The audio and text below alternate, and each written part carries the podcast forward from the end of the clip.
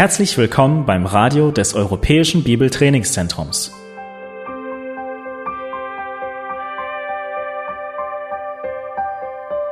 Unser Anliegen ist, dass der folgende Vortrag Sie zum Dienst für unseren Herrn Jesus Christus ermutigt.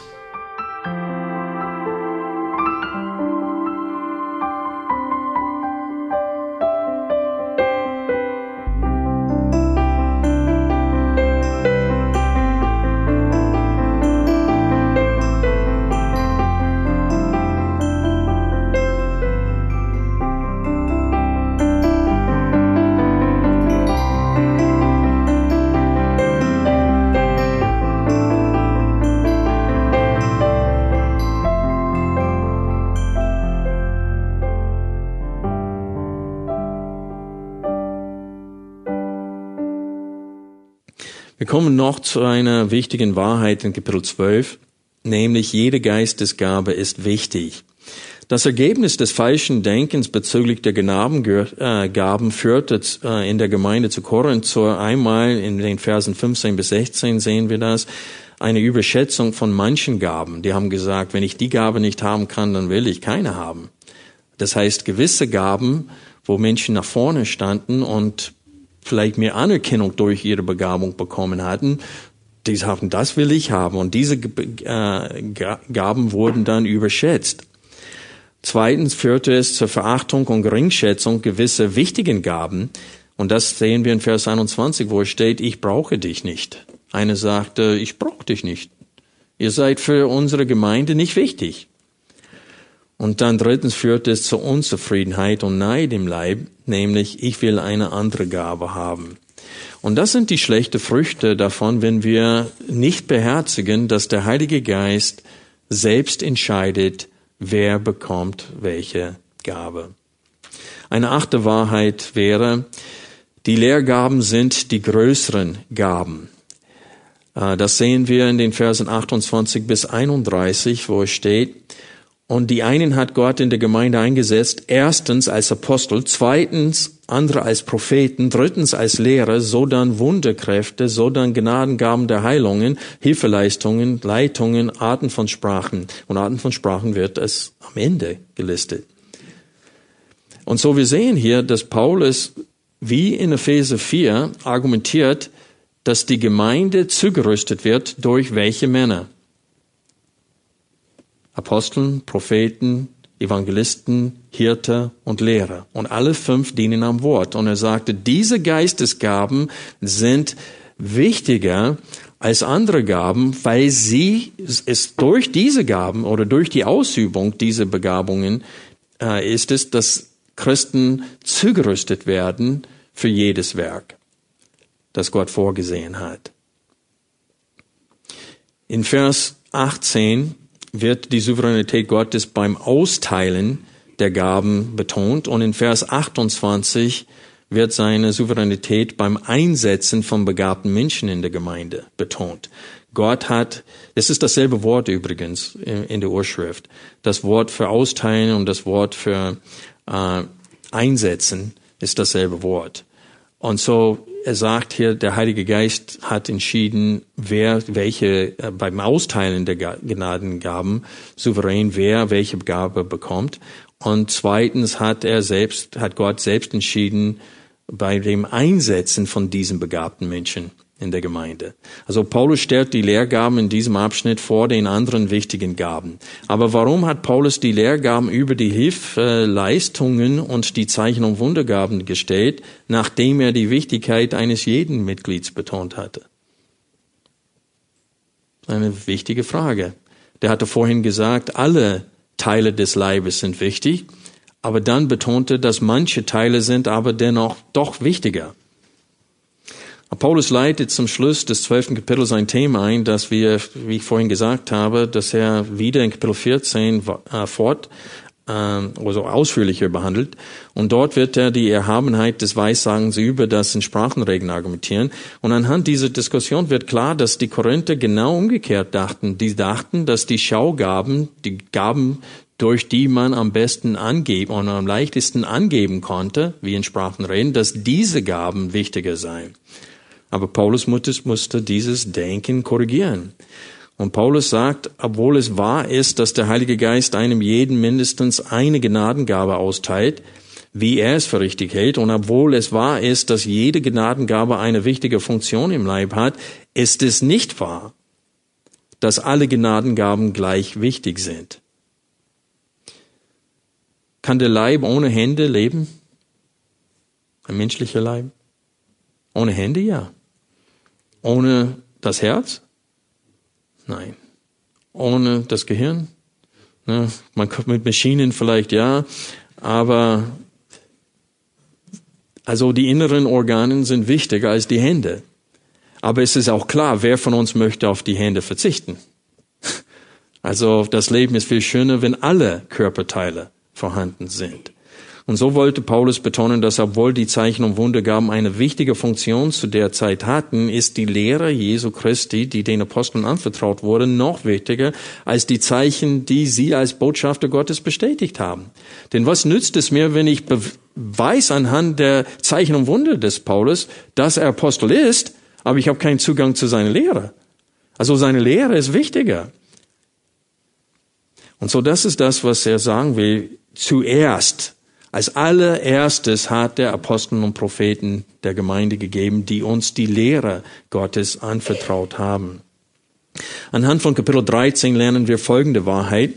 Und das ist eine sehr wichtige Wahrheit und führt uns zur Hauptanwendung dieses Abschnittes von Kapitel 12, 13 und 14. Eine Hauptanwendung ist das, was wir in Kapitel 13 lesen. Und ich formuliere die Wahrheit so. Wahre Geistlichkeit wird anhand der Frucht des Geistes geoffenbart und nicht durch das Besitzen eines bestimmten Geistesgabe. Laut der charismatischen Bewegung bist du nicht geistlich, wenn du nicht in Sprachen geredet hast. Aber laut 1. Korinther 13 bist du nicht geistlich, egal wie viele Gaben du hast, wenn du nicht in der Liebe wandelst. In Kapitel 13 zeigt Paulus diese Gemeinde, wie wahre Geistlichkeit aussieht. Und in Kapitel 13 betont Paulus, dass der Beweis der Fülle des Heiligen Geistes die Liebe ist und nicht das in Sprachen reden oder das Versetzen von Bergen oder die Fähigkeit, Menschen zu heilen. Paulus sagte, er spricht in, ich kann das Wort nicht so richtig aussprechen auf Deutsch, Hyperbole, äh, Hyperbel. Das heißt, er übertreibt, um einen Punkt zu machen. Und er sagte, wenn ich einen Glauben habe, womit ich Bergen versetzen kann und wenn ich alle Geheimnisse weiß, aber Paulus hat nachher in Kapitel 13 gesagt, ich weiß nicht alles. Wir sehen nur wie durch ein trübes Glas zur Zeit. Wir wissen nicht alles. So wir wissen, dass das eine Übertreibung seinerseits ist. Er will nicht sagen, dass es möglich ist, alle Geheimnisse jetzt schon zu wissen oder dass es Gottes Wille ist, dass wir Bergen versetzen oder dass wir äh, in den Sprachen von Engeln reden. Aber er sagte, selbst wenn das möglich wäre und selbst wenn ich das tun könnte, bin ich nichts wenn ich keine Liebe habe. Und wir sehen in diesem Brief, wie lieblos sie miteinander umgehen. Die ganze Frage bezüglich des Essens von ähm, Götzenopferfleisch in Kapitel 8, 1 bis Kapitel 11, Vers 1. Also Paulus schreibt drei Kapiteln, um nur eine Frage zu beantworten. Und er zielt auf die Lieblosigkeit unter ihnen. Es war ihnen nicht völlig egal, ob sie einen Bruder im Herrn äh, verführte, gegen sein Gewissen zu handeln oder nicht. Und Paulus sagte, das ist das größere Problem. Nicht, ob es Ja oder Nein, ob die Frage mit Ja oder Nein beantwortet kann. Die noch viel größere Problem ist, dass ihr so lieblos miteinander umgeht bezüglich dieser Gewissensfrage. Bezüglich der Geistlichkeit dieser Gemeinde ist es wichtig für uns zu wissen, laut Kapitel 1, Vers 7, und ich möchte euch bitten, diesen Text aufzuschlagen, dass alle Geistesgaben vorhanden waren in dieser Gemeinde. Laut 1. Korinther 1, Vers 7 lesen wir, daher habt ihr an keine Gnadengabe oder Geistesgabe Mangel, während ihr das Offenbarwerden unseres Herrn Jesus Christus erwartet. Das heißt, Paulus sagt hiermit aus, dass alle drei Kategorien von Geistesgaben bei ihnen vorhanden waren. Das heißt, die Zeichen und Wundergaben waren vorhanden. Das sind Sprachenreden, Heilungen äh, die Lehrgaben. Es gab Aposteln und Propheten unter ihnen. Ähm, die hatten Hirten und Lehrer und Evangelisten. Es hat absolut gar nichts gefehlt. Außerdem, wer hat diese Gemeinde gegründet? Wie lange hat Paulus selbst da in dieser Gemeinde unterrichtet? Mindestens eineinhalb Jahre. So wir sehen, dass diese Gemeinde hat so viele Vorzüge. Aber achte auf das, was Paulus in 1. Korinther 3 in den ersten drei Versen schrieb. 1. Korinther 3, 1 bis 3. Und ich, Brüder, konnte nicht zu euch reden als zu Geistlichen, sondern als zu Fleischlichen, als zu Unmündigen in Christus. Ich habe euch Milch zu trinken gegeben, nicht feste Speise, denn ihr konntet sie noch nicht vertragen. Ihr könnt es aber auch jetzt nicht, noch nicht, denn ihr seid noch fleischlich. Denn wo Eifersucht und Streit unter euch ist, seid ihr da nicht fleischlich und wandelt nach Menschenweise? Also Paulus wirft ihnen mehrmals vor, dass sie aufgeblasen sind, dass sie arrogant sind. Wir sehen in Kapitel 11, dass sie die Armen der Gemeinde verachtet haben bei der Teilnahme am Herrenmahl und dass das so übel war in Gottes Augen, dass er manchen bestraft hatte mit oder äh, gezüchtet hatte mit Krankheit und sogar Tod. Und so Paulus sagte, manche von euch sind physisch krank und manche von euch sind frühzeitig von Gott getötet worden, weil ihr die Armen verachtet. Also diese Gemeinde war nicht geistlich. Überhaupt nicht. Aber sie konnten Sprachen reden. Und hier sehen wir ganz klar, dass die Fähigkeit, in Sprachen zu reden, ist nicht der Beweis dafür, dass du geistlich bist. Und Paulus sagte, selbst wenn ich in der Sprachen von Engeln reden konnte, bin ich nicht geistlich, wenn ich keine Liebe habe. Und das ist, das sind einfache Wahrheiten, die sehr leicht zu erkennen sind in diesem Abschnitt über Geistesgaben. Aber die werden heutzutage in der charismatischen Bewegung nur selten angewandt. Das heißt, Freunde, wenn wir, auch wenn wir diesen Abschnitt, Kapitel 12 bis Kapitel 14, so betrachten, als ob es die Zeichnung Wundergaben noch gäbe, wie zur Zeit der Verfassung des, Buch, des Briefes, zweifelsohne war das der Fall. Und so die Frage ist, selbst wenn wir das so betrachten, als ob es die Zeichnung Wundergabe noch gäbe, warum würden wir wieder Gemeinden gründen wollen wie die in Korinth? Und das ist das Problem mit der charismatischen Bewegung. Sie, sie wollen das wiederherstellen, was Paulus da zerstören wollte. Und es ist ihnen gelungen, leider. Sie haben genau das wiederhergestellt, was Paulus korrigieren wollte da. Und so selbst wenn einer der Überzeugung ist, dass das in Sprachenreden immer noch für heute ist, muss er sich an den Regeln in Kapitel 14 halten. Zwei, höchstens drei, es muss übersetzt werden und keine Frauen dürfen es machen. Und das sieht man auch nicht in der charismatischen Bewegung, dass sie sich daran halten. Und so wir sehen hier, dass selbst wenn man der Überzeugung ist, dass, es, dass die Zeichen und Wunder Gnadengaben immer noch vom Heiligen Geist in der heutigen Zeit ausgeteilt werden, dann müssen sie authentisch sein. Sie müssen zur Erbauung geschehen und nicht zu einer Selbstdarstellung dienen. Und bei den meisten in der charismatischen Bewegung, die, die behaupten können, äh, also Benny Hinn und ein paar anderen sind Extrembeispiele. Aber das ist ganz klar eine Selbstdarstellung, wie sie auftreten.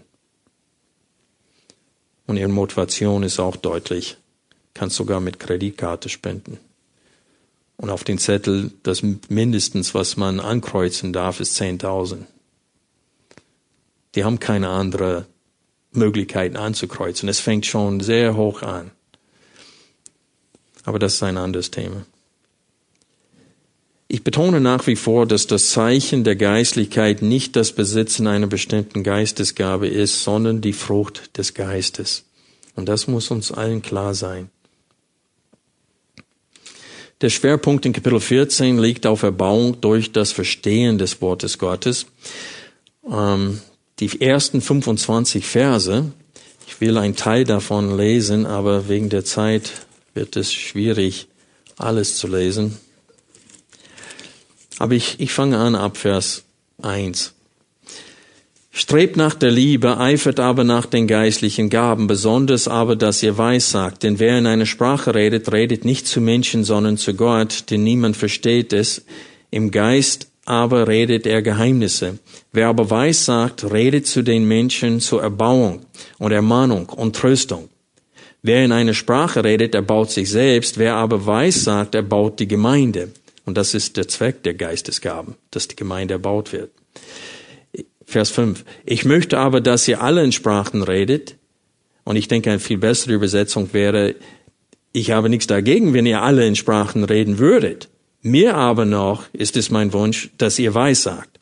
Wer aber weiß sagt, ist größer. Weil die Frage ist, warum wünscht er sich das?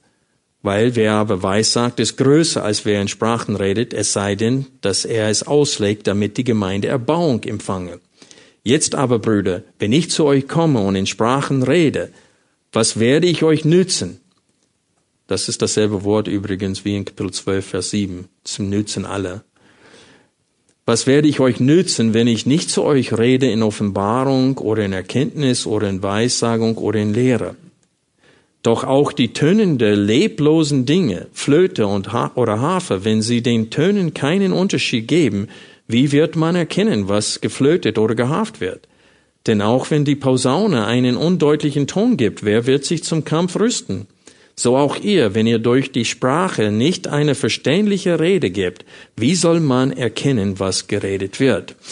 Und dann steht es, ihr werdet nur in den Wind reden. Und ich höre da kurz auf äh, zu, äh, zu, vorzulesen. Alle diese Argumenten, fast alle in den ersten 25 Versen haben ein ein Hauptargument, nämlich unverständliche Worte können nicht zur Erbauung dienen. Das heißt, wenn Gott ein Mensch geistlich zurüsten will, ein Kind geistlich zurüsten will, dann geht er niemals an seinem Verstand vorbei. Gott geht nicht an dem Verstand vorbei, um das Herz zu treffen. Wenn Gott das Herz treffen will, dann immer über das Verstand. Und wir hatten gesehen, wie Nathan, der Prophet Nathan, David mit seiner Sünde konfrontiert hatte. Was hat er gemacht? Er hat ihm ein Gleichnis erzählt von einem Mann, der, ein reicher Mann, der das eine Schaf von einem armen Mann gestohlen hatte. Und dann sagte David, rastet aus und sagt, er muss das vierfach zurückgeben und er sollte eigentlich sterben. So böse war das in den Augen von David. Und dann sagte Nathan, du bist der Mann. Genau das ist es, was du getan hast. Und so sein Herz wurde erst getroffen, wo er verstanden hat, wie schlimm das war, was er getan hat. Also Gott geht niemals an unserem Verstand vorbei. Und deswegen hat Jesus hinzugefügt zu dem, was im Alten Testament steht, liebt Gott mit dem ganzen Herzen, mit, dem, mit der ganzen Kraft, mit der ganzen Seele und fügte Jesus dazu mit dem ganzen Verstand. Und es ist wichtig für uns zu verstehen, dass der Verstand absolut entscheidend ist. Warum? Weil Wahrheit, wir leben durch Wahrheit.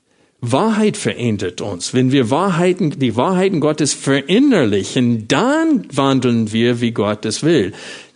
Warum hat Paulus elf Kapitel über systematische Theologie geschrieben, bevor er in dem Römerbrief ab Kapitel 12 bis 16 praktische Anwendungen uns gegeben hat oder Aufforderungen gegeben hat?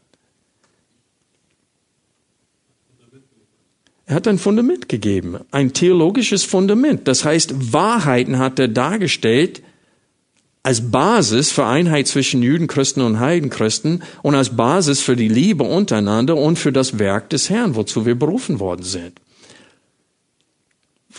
Wie sollen wir, warum sollen wir Engel nicht anbeten? Welche Wahrheit sagt uns, dass wir sie nicht anbeten dürfen? Die sind nicht Gott und nur Gott soll angebetet werden. Das ist eine Wahrheit. Freunde, wenn du irgendwann mal verfolgt wirst wegen deines Glaubens und ins Gefängnis kommst, ein, ein Pastor aus Amerika wurde zwei Jahre lang jetzt äh, verhaftet in Türkei und er wurde bedroht mit 35 Jahren Haftung, weil er evangelisiert hatte dort und er wurde jetzt freigelassen nach zwei Jahren. Aber in diesen zwei Jahren, was hat ihm auf dem Kurs gehalten? Es war nicht die Musik, es war nicht diese ganz tolle Lieder, die wo, wo einer steht vorne wie ein Cheerleader und alle so richtig äh, auf äh, hochschaukelt, so dass man ein Gipfelerlebnis im Gottesdienst erlebt. Das einzige, was ihn durch diese Zeit getragen hat, war die nackte Wahrheiten Gottes aus seinem Wort, die er verstanden hat. Und er musste über diese nachsinnen, täglich, um standhaft den Weg zu gehen, ohne Kompromiss. Aber unter manchen Christen herrscht die Meinung, dass wir Gott näher kommen können, dass wir im Glauben wachsen können, dass wir Gott anbeten können und dass wir als Christen sogar den Teufel und die bösen Geister besiegen können, ohne den Einsatz von unserem Verstand. Das ist die Lehre der charismatischen Bewegung. Das heißt, es wird gelehrt, gepredigt und praktiziert, dass durch das in Sprachen reden Christen Gott auf mystische Art besser anbeten und näher zu ihm kommen können. Was sie hiermit lehren, aber ist gegen die Schrift. Denn die Schrift lehrt eindeutig, dass wir ohne unseren Verstand Gott nicht mal gefallen können. Es ist durch den Verstand, dass Gott das Herz erreicht. Was ist der Glaube? Kannst du glauben, ohne ohne deinen Verstand einzusetzen? Nein, kannst du nicht. Und es steht, ohne Glauben ist es nicht möglich, Gott zu gefallen. Wenn du Gott erleben möchtest, dann musst du ihn durch seine Wahrheit kennenlernen. Also Gottes Wahrheit überzeugt das Herz von seiner Würde, angebetet zu werden. Gottes Wahrheit durchbohrt das Herz und bewirkt in uns die Gefühle der Liebe, wonach wir uns sehnen. Und wir haben in den Predigten über äh, Kapitel 14, äh, über die Verse 1 bis 25, acht Argumente des Paulus gesehen bezüglich der Erhabenheit des Predigtdienstes über das in Sprachen reden, es sei denn, die Sprachen übersetzt werden. Und zusätzlich zu diesem Argument von Verstehen und dass keine Erbauung stattfinden kann, es sei denn, man versteht, Paulus hat noch ein sehr wichtiges Argument ähm, anhand von Jesaja 28 gebracht. Was war das Argument? Könnt ihr euch noch daran erinnern? Er sagte, seid nicht Kinder am Verstand, Vers 20. Und in den Versen 20 bis 22 argumentiert er, dass das in Sprachenreden nicht in erster Linie von Gott für, für Christen und für Gläubigen gedacht ist, sondern als Zeichen für ungläubiges Israel. Wir lesen das ab Vers 20. Nun aber sind, äh, Entschuldigung, das ist Kapitel 12, 14, Vers 20. Brüder, seid nicht Kinder am Verstand, sondern an der Bosheit seid Unmündige, am Verstand aber seid Erwachsene. Es steht im Gesetz geschrieben, ich will durch Leute mit fremder Sprache und durch Lippen Fremde zu diesem Volk reden, und auch so werden sie nicht auf mich hören, spricht der Herr. Daher, und so Paulus äh, äh, gibt uns eine theologische Schlussfolgerung jetzt hier anhand dieses Verses oder diese zwei Verse, die er aus Jesaja vorgelesen hatte. Daher sind die Sprachen oder das in Sprachen reden zu einem Zeichen, nicht für die Glaubenden, sondern für die Ungläubigen. Die Weissagung aber nicht für die Ungläubigen, sondern für die Gläubigen. Und das ist eine sehr wichtige Wahrheit. Warum wurde man das in Sprachenreden so betonen, wie es unter den Charismatikern betont wird? Die erste Frage, die für vielen kommt, hast du je in Sprachen geredet? Also das ist für sie das Höchste, was es gibt. Wenn es nicht für die Gläubigen gedacht ist, warum ist das für sie so wichtig? Wenn es für Ungläubige gedacht ist, in erster Linie, warum wollen sie das in ihrer Mitte so gerne haben? Wir haben damals gesehen, als wir den Text aus Jesaja 28 betrachtet haben, es, es ist ein Vers da bezüglich Jesus und bezüglich der Ablehnung von Jesus. Ein ganz klarer Vers, der im Neuen Testament zitiert wird. Also es behandelt sich in dem, oder es geht in dem Zusammenhang um das erste Kommen Jesu Christi. Und in Kapitel 28 steht es da, die das Volk hat sich lustig gemacht über Jesaja. Und er sagt, er redet wie ein Kind zu uns. Das ist immer dasselbe, bla, bla, bla, bla, bla.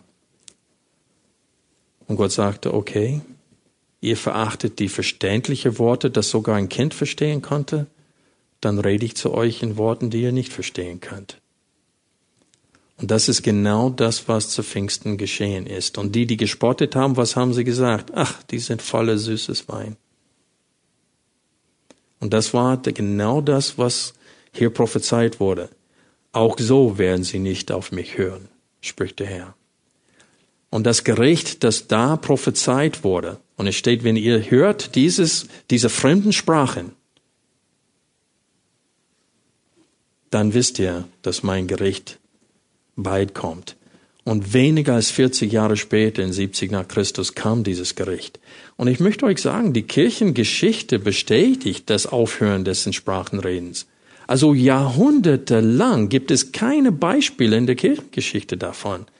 Keiner redet darüber. Es ist ein Nicht-Thema. Bis zum Beginn des 20. Jahrhunderts.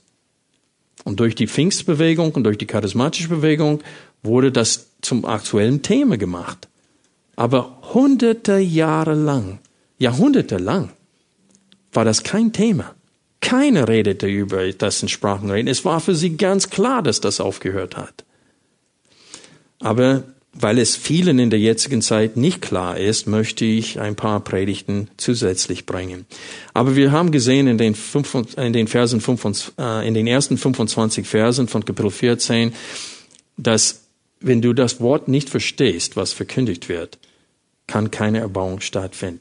Und deswegen sehen wir, sollte es uns nicht überraschen in der zweiten Hälfte von Kapitel 14, dass Paulus die Regeln bezüglich der Ordnung, fast alle diese Regeln, haben damit zu tun, dass das Wort verstanden wird. Weil wenn alle gleichzeitig reden, kann man das Wort verstehen.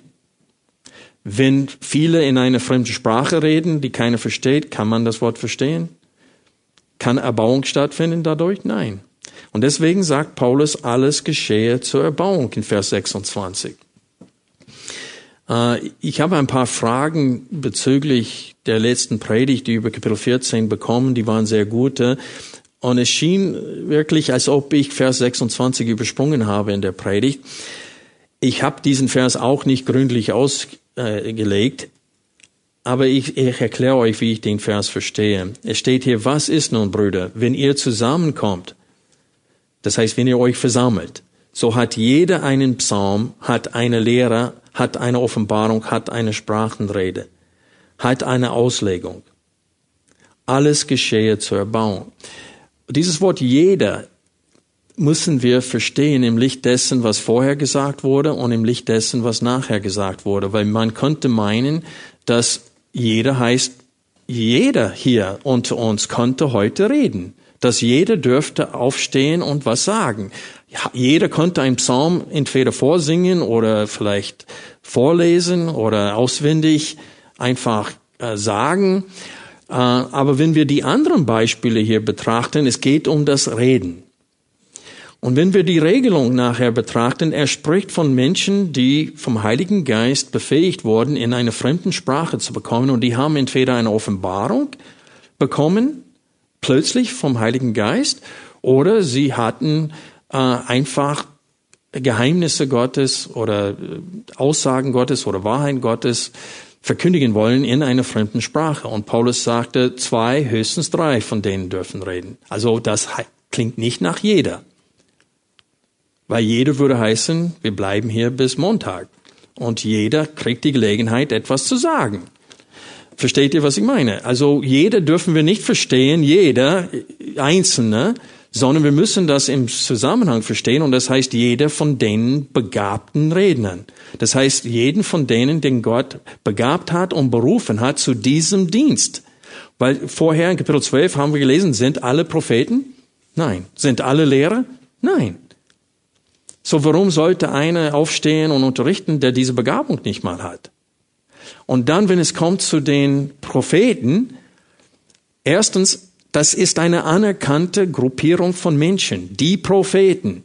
In Apostelgeschichte 13, Vers 1 werden einzelne, es steht, die Propheten und Lehrer waren in der Gemeinde in Antiochia und die werden namentlich aufgelistet da.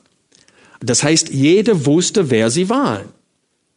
Und Propheten zu der Zeit, weil in Epheserbrief, Epheser 4 lesen wir, Dreimal in Epheser 3 und 4 lesen wir Aposteln und Propheten, dass die Gemeinde auf, aufgebaut wurde auf der Grundlage der Aposteln und Propheten, die Jesus als Grund, als Eckstein dargelegt haben.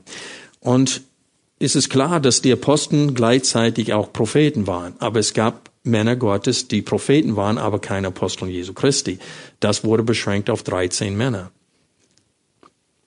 Und so ist es wichtig für uns zu verstehen, dass zur Zeit der Verfassung es gab Propheten wie Agabus, die zukünftige Ereignisse auch prophezeien konnten. Aber ihr Hauptdienst war das, was wir in Kapitel 14 stehen, zur Erbauung, zur Ermahnung, zur Tröstung.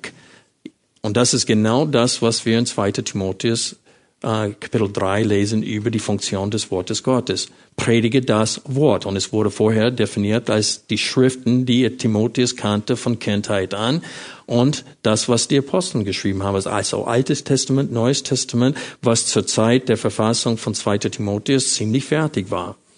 Nicht ganz, aber fast.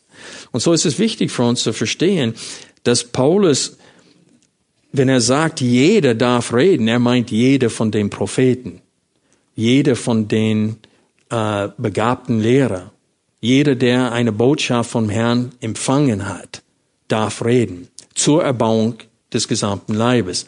Aber dennoch, sagt er, in einem einzelnen Gottesdienst kann nicht jeder reden, sonst würde, was, man hätte, eure Aufmerksamkeit lässt auch schon nach, es ist 20 nach, die Predigt muss schleunigst zu Ende gebracht werden. Ähm, so zwei, höchstens drei und dann zwei, höchstens drei von den Propheten und dann gar keine Frauen. Und so wir sehen, dass jeder kann auf gar keinen Fall so interpretiert werden, dass jeder Einzelne reden darf. Und wir lesen in 1 Timotheus 1, Timotheus hat sogar den Befehl gegeben, anderen den Mund zu stopfen. Und Paulus sagte, denn sie behaupten, die, die meinen, dass sie wissen, kennen das Gesetz, aber sie wissen nicht, wovon sie reden. Und es ist schon eine Voraussetzung, dass du weißt, wovon du sprichst, ehe du redest in der Versammlung der Heiligen. Und wenn wir die Qualifikationen für Ältesten betrachten, warum sind sie so hoch? Weil die Gemeinde der Säule und Grundfeste der Wahrheit ist. Und die sind klar und deutlich die Lehre der Gemeinde in der jetzigen Zeit. Aber wie gesagt, kommt eine ganze Predigt dazu. Das war ein kurzer Rückblick.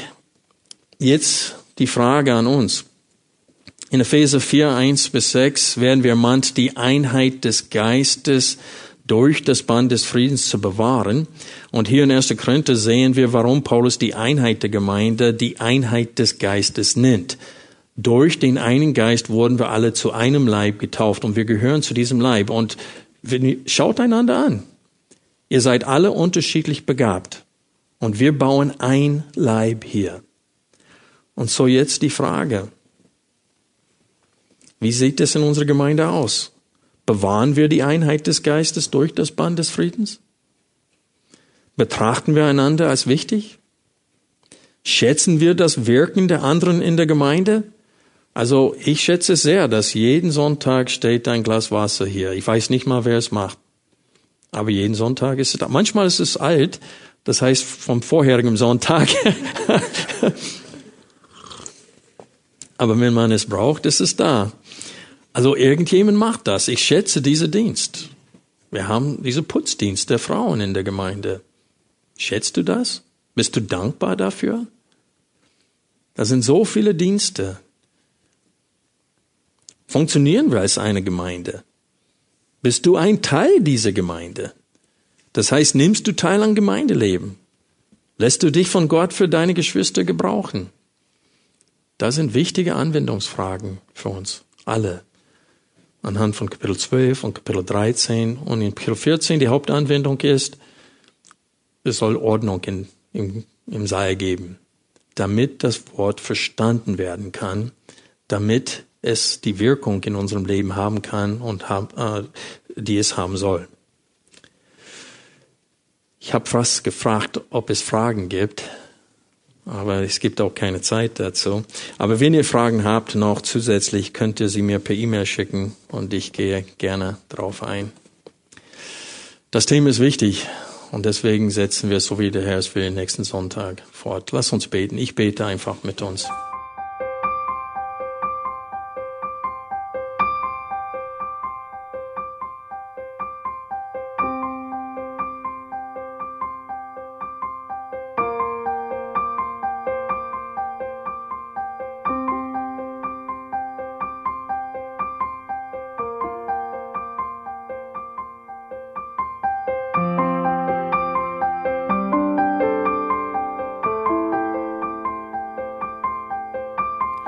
Alle Vorträge unseres Programms, Bücher, DVDs und vieles mehr können Sie bei uns unter www.shop.ebtc.org erhalten.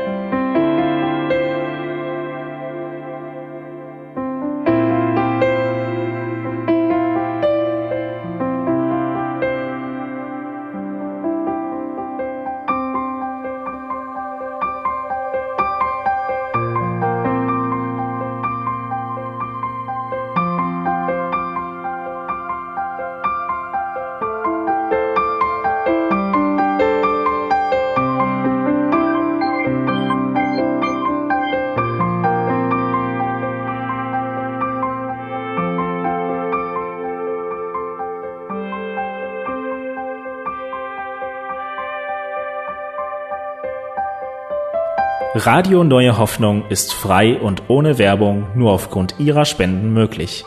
Wenn Sie weitere Informationen dazu finden möchten, wie Sie Radio Neue Hoffnung unterstützen können, besuchen Sie die Webseite www.rnh.de.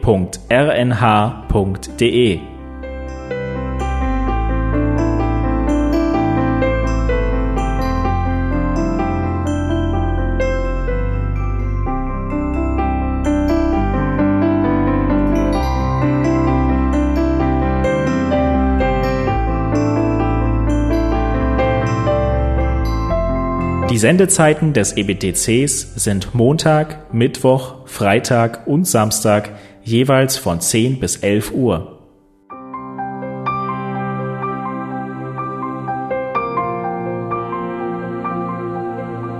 Sie finden uns im Internet unter www.ebtc.org. Eine E-Mail können Sie uns senden an radio.ebtc.org.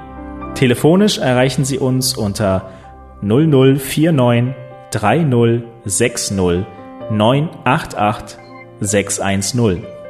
Unsere Postanschrift lautet an der Schillingbrücke 4 in 10243 Berlin, Deutschland.